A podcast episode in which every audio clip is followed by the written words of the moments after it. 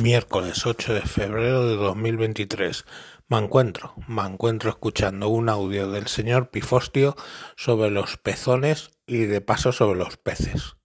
Vamos a escucharlo.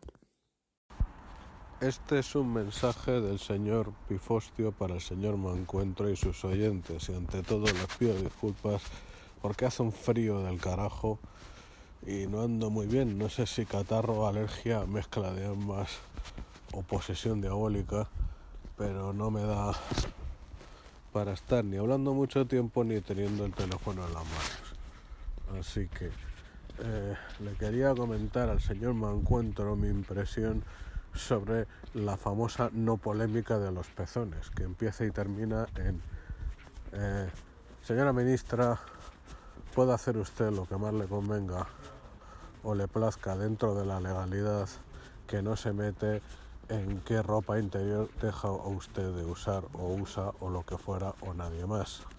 Porque como bien nos ha explicado el señor Mancuentro, es curioso que se hable de la opresión y la violencia contra las mujeres por un sujetador que no es obligatorio y en ningún momento mencione la violencia extrema que supone el hijab, el shador o el burka para las mujeres musulmanas o de familias musulmanas porque para empezar esas mujeres ni siquiera tienen la opción de dejar de ser musulmanas en abierto.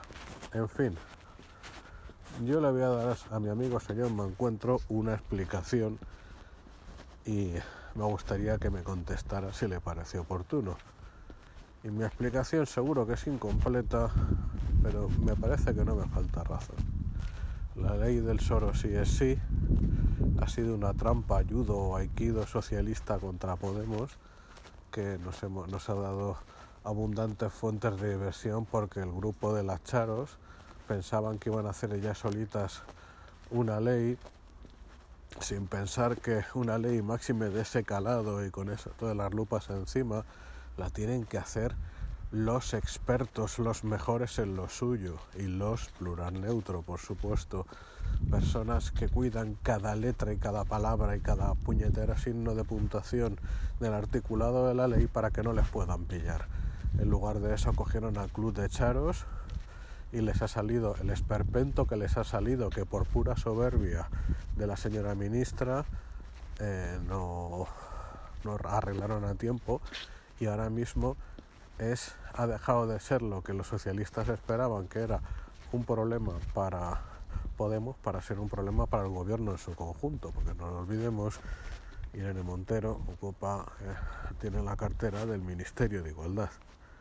En fin, si a eso le sumamos su obsesión em, por los transexuales y los sexos y no sé qué, pues encima han logrado el prodigio eh, realmente difícil de enajenarse la simpatía del feminismo y que el feminismo cada vez sea más vocal en los ataques contra la ministra y su ministerio.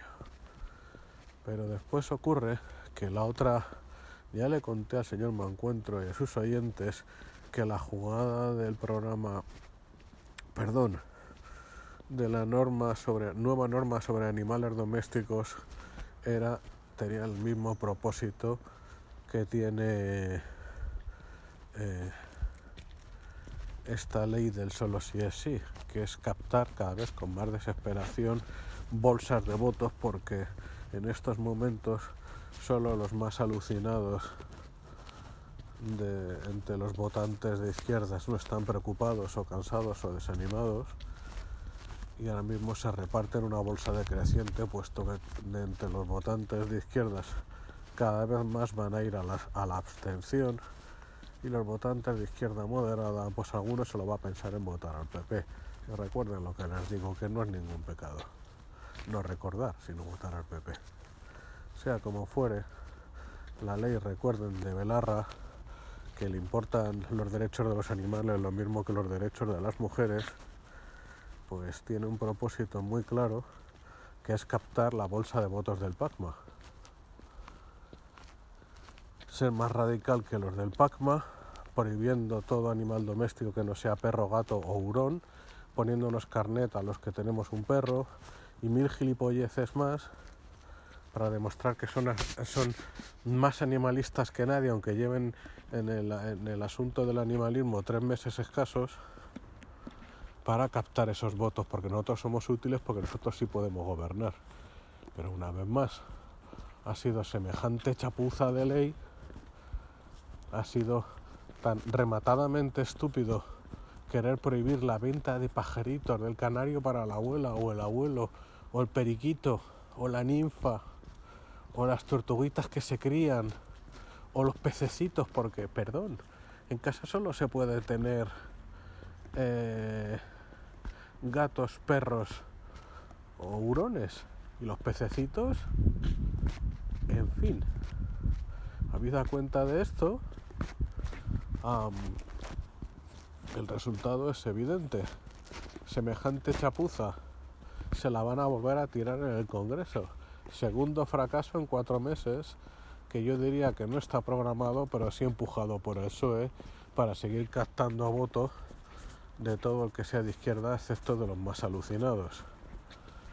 Así las cosas cunden entre las filas de la chupipandi y la desesperación, porque cuando se va a volver a ver Ione Belarra cobrando 150.000 euros al mes casi netos. Porque no se olviden, no las retienen como nos retienen a nosotros, las retienen mucho menos.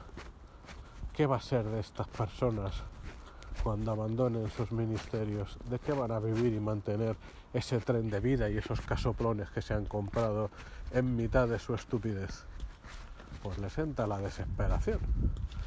Y hay personas exhiben parte de su genitalidad en momentos de desesperación. Y como ya recordarán ustedes ese cartel que decía sexo o tetas, y ahora que ya hemos llamado su atención, ahora tal. Pues aquí nos hemos quedado con la primera parte, tetas. Y con eso, yo ya no sé si es algo tan sencillo como que ya no hay mucho más que hacer de cara a captar la intención de voto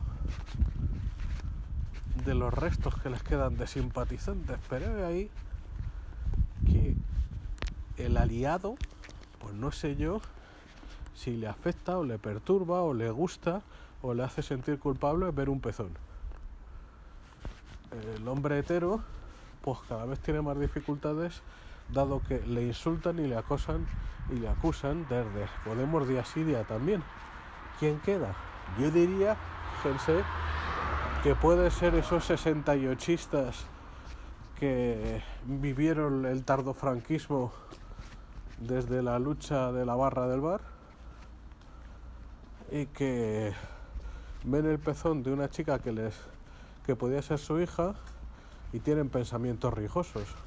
No se me ocurre a qué otro perfil poblacional pueden aludir, porque una mujer de más edad que como bien nos ha dicho el señor Mancuentro, recuerde aquello de quemar los sujetadores, va a mirar a esta chiquilla, va a mirar su sueldo y tiene que ser rematadamente subnormal para pensar que votar a Podemos es una buena idea. No lo sé. Yo creo que es pura y dura desesperación. A ver qué le parece al señor Mancuentro. Buenas noches a todos y qué frío de los cojones. Efectivamente, no se me había ocurrido que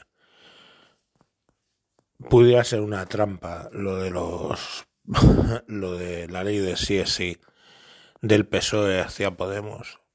Y si no lo era originalmente, pues sí que se ha convertido en una trampa. Mm, con la idea de quitárselo de encima.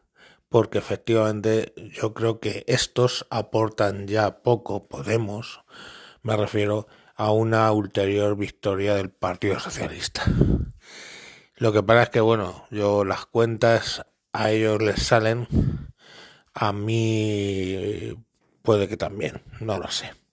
La realidad es que a finales de, año veremos si les salen las cuentas o no con el con el previo de mayo, a ver si, si cuenta. Y sobre los pezones es lo que dije el otro día. O sea, efectivamente es una especie de back to the roots, ¿no? Vuelta a las raíces para, para el feminismo volver a reivindicaciones antiguas para tratar de, de llamar la atención, no sé. En fin, eh, siguen sin ponerme los pezones de Belerra. Venga, hasta luego.